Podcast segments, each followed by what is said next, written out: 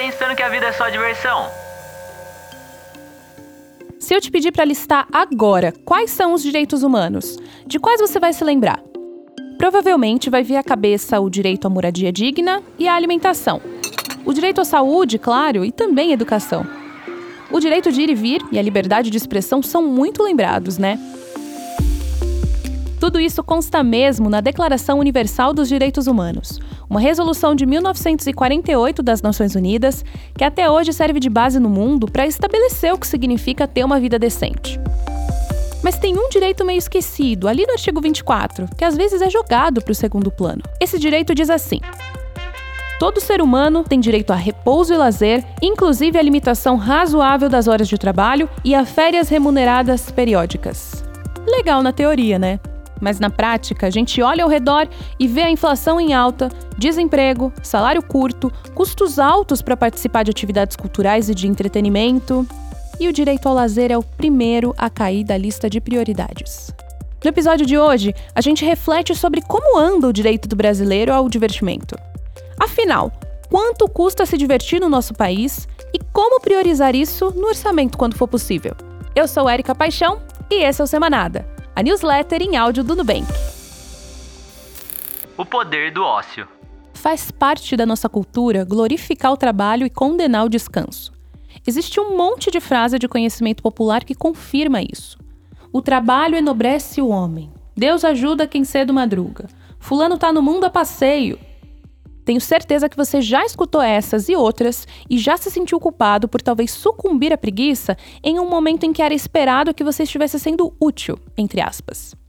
Mas essa versão da nossa sociedade ao ócio não se sustenta.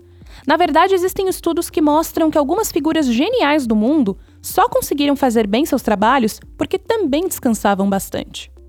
Por exemplo, em uma pesquisa da Universidade de Berkeley, na Califórnia, o professor de psicologia Alex Sojun Kim-pen estudou a agenda de alguns dos maiores pensadores da história e descobriu que eles não eram exatamente fissurados pelo trabalho.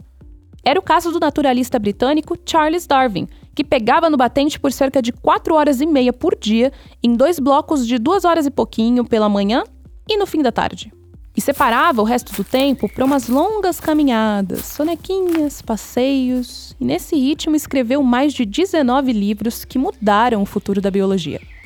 Assim também era a agenda de outros gigantes, como o escritor alemão Thomas Mann, vencedor de um prêmio Nobel, e do escritor britânico Charles Dickens, autor de clássicos como Oliver Twist.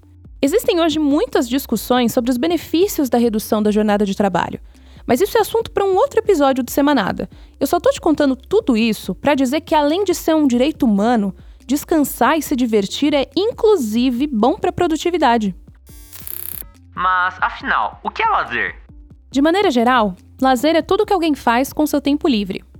Aí você vai dizer: "Poxa, no meu tempo livre eu limpo a minha casa, mas isso não é lazer". Você tem razão. Mas esse tempo aí não entra na conta como livre só porque você não está fazendo um trabalho remunerado. Tempo livre é aquele isento de obrigações. E as tarefas domésticas, por exemplo, fazem parte das obrigações do dia a dia.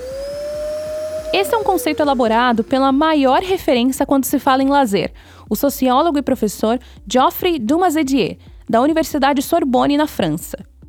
Ele entendeu que a ideia de tempo livre surgiu do modo de produção capitalista e foi firmada quando os trabalhadores começaram a ter direitos garantidos.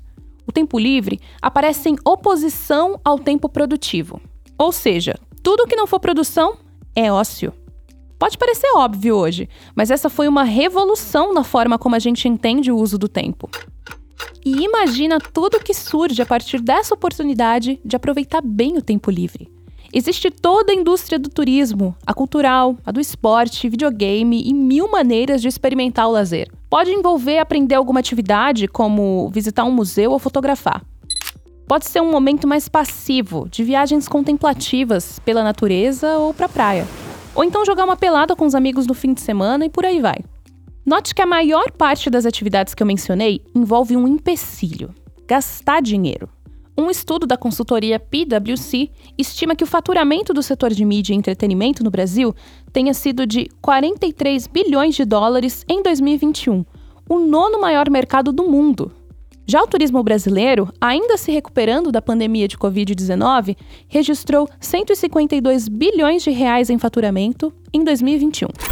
Então, lazer é uma atividade econômica, custa dinheiro e precisa ser incluído no orçamento, quando possível, para fazer acontecer. Como o brasileiro se diverte? É comum dizer que tem muito lazer gratuito por aí para aproveitar o tempo livre. Mas isso geralmente é uma meia-verdade. A atividade em si pode ser na faixa, mas e o transporte para chegar nela? E a alimentação? Especialmente para quem mora nas periferias das grandes cidades, os equipamentos de lazer, como parques, cinemas, centros culturais, eles estão bem longe. E esses gastos pesam para as famílias de baixa renda. Quanto eles pesam e a maneira como pesam varia bastante. Existem festivais de música que o ingresso custa mais de um salário mínimo. Voos, às vezes até nacionais, por milhares de reais. Tem peça de teatro com ingresso na casa das centenas. Ir ao cinema e emendar um jantar em família, para dois adultos e duas crianças, essa conta sai fácil na casa dos 150 reais. E também tem rolê na praia, no parque, que pode custar só o valor da passagem de ônibus e um lanchinho para matar a fome. Portanto, o lazer também é amplo em suas possibilidades para os bolsos. Mas não dá para dizer que é fácil acessar esse direito ao lazer e à diversão sem gastar dinheiro. Ou melhor, não dá para dizer que todo mundo tem as mesmas oportunidades de se divertir. Uma pesquisa de 2015 do SPC, o Serviço de Proteção ao Crédito, mostrou que as despesas com lazer são as que mais afetam a renda dos consumidores. Em média, os brasileiros gastam 389 reais por mês com entretenimento tipo cinema, balada, barzinho. O maior gasto nesse quesito é com viagens curtas de fim de semana. Esse estudo também investiga a motivação da compra. Para os entrevistados, a despesa com lazer é a que mais traz realização, felicidade e segurança. Ou seja, ela está ligada a sentimentos positivos, o que nem sempre é verdade para gastos com roupas, por exemplo, que aparecem com frequência vinculados à culpa. Mas não é assim para todo mundo, né? Claro, o Brasil é um país bastante desigual e é importante ter uma visão do recorte de renda quando a gente fala nessas despesas. A mesma pesquisa do SPC revela que os gastos com lazer consomem, em média, 43% da renda das classes A e B. Já nas classes C, D e E, não passa dos 30%, já que os gastos com alimentação e outras despesas essenciais acabam pesando bem mais na renda dessas camadas sociais. O IBGE divulgou em 2021 os resultados da POF, a Pesquisa de Orçamentos Familiares, e trouxe um dado importante sobre o uso do dinheiro para atividades de lazer. As famílias chefiadas por pessoas brancas gastam quase o dobro em lazer e viagens do que as famílias chefiadas por pessoas pretas ou pardas. Aqui vai outro dado do IBGE. As despesas com lazer dos 10% mais ricos são 31 vezes maior do que as dos 10% mais pobres. O que dá para concluir disso? que o direito ao lazer ainda é mais garantido para algumas pessoas do que para outras. Na hora de montar um orçamento, se for preciso cortar a despesa, é o lazer que dança. Ou melhor, não dança, né? Isso fica refletido nos recortes de classe e raça dessa categoria de despesa. Tá, mas como incluir o lazer no orçamento? Existem várias dicas financeiras para montar um orçamento mensal. Uma das mais conhecidas é a regrinha 50, 15, 35, que se divide assim: 50% da renda vai para gastos essenciais, como aluguel, luz e água.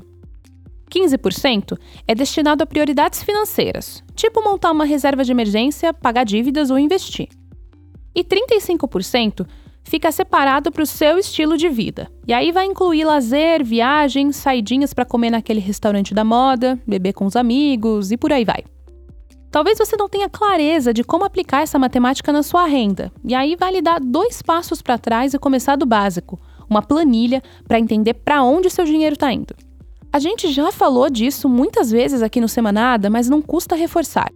Coloca numa planilha um mês de todos os seus gastos e separe por categoria. Assim vai dar para sacar como que está sendo a sua divisão e perceber onde que dá para remanejar fica mais fácil de aplicar a regrinha dos 50, 15 e 35 depois de entender como você prioriza seus gastos. E claro, você é quem sabe onde aperta o calo, por isso, pode fazer um balanço mais coerente de como está a sua vida no momento. Se, por exemplo, tiver com dívidas altas, destinar 15% da renda para isso talvez não seja o suficiente, e 35% com despesas para o estilo de vida parece exagerado. Adapte como for melhor, mas tente não fugir muito da regra. E sim, eu sei que muita gente só consegue bancar o básico, e muitas vezes nem isso. Segundo o IBGE, 46% dos brasileiros atrasaram pelo menos uma conta fixa por não ter como pagar. Nesse caso, o lazer vai lá para o fim da lista de prioridades, porque não dá para competir com moradia, alimentação, saúde. Mas é importante não tirar da cabeça e das metas que os momentos de lazer são mais que uma vontade, eles são um direito seu. Enquanto as contas não melhoram, tenta buscar por alternativas perto de casa, gratuitas, ao ar livre. Uma volta de bicicleta, uma caminhada pelo bairro podem te ajudar a enfrentar os momentos difíceis. Então, quanto custa se divertir no Brasil? Não tem uma resposta definitiva.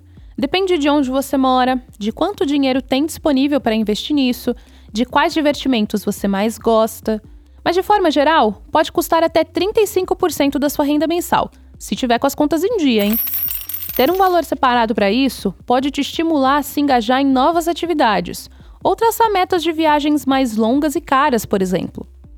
O que importa, segundo o sociólogo Dumas Didier, é que lazer represente uma satisfação pessoal sua, seja para descansar, se desenvolver, se entreter. Descansar é tão importante quanto trabalhar e, de novo, um direito humano. Não tem nenhum dito popular que fale sobre isso. Mas agora que você já sabe, aposto que vai se divertir com mais prazer, né? O Semanada de hoje fica por aqui. Gostou desse conteúdo? Você pode fazer como quase 3 milhões de brasileiros e recebê-lo toda semana por e-mail.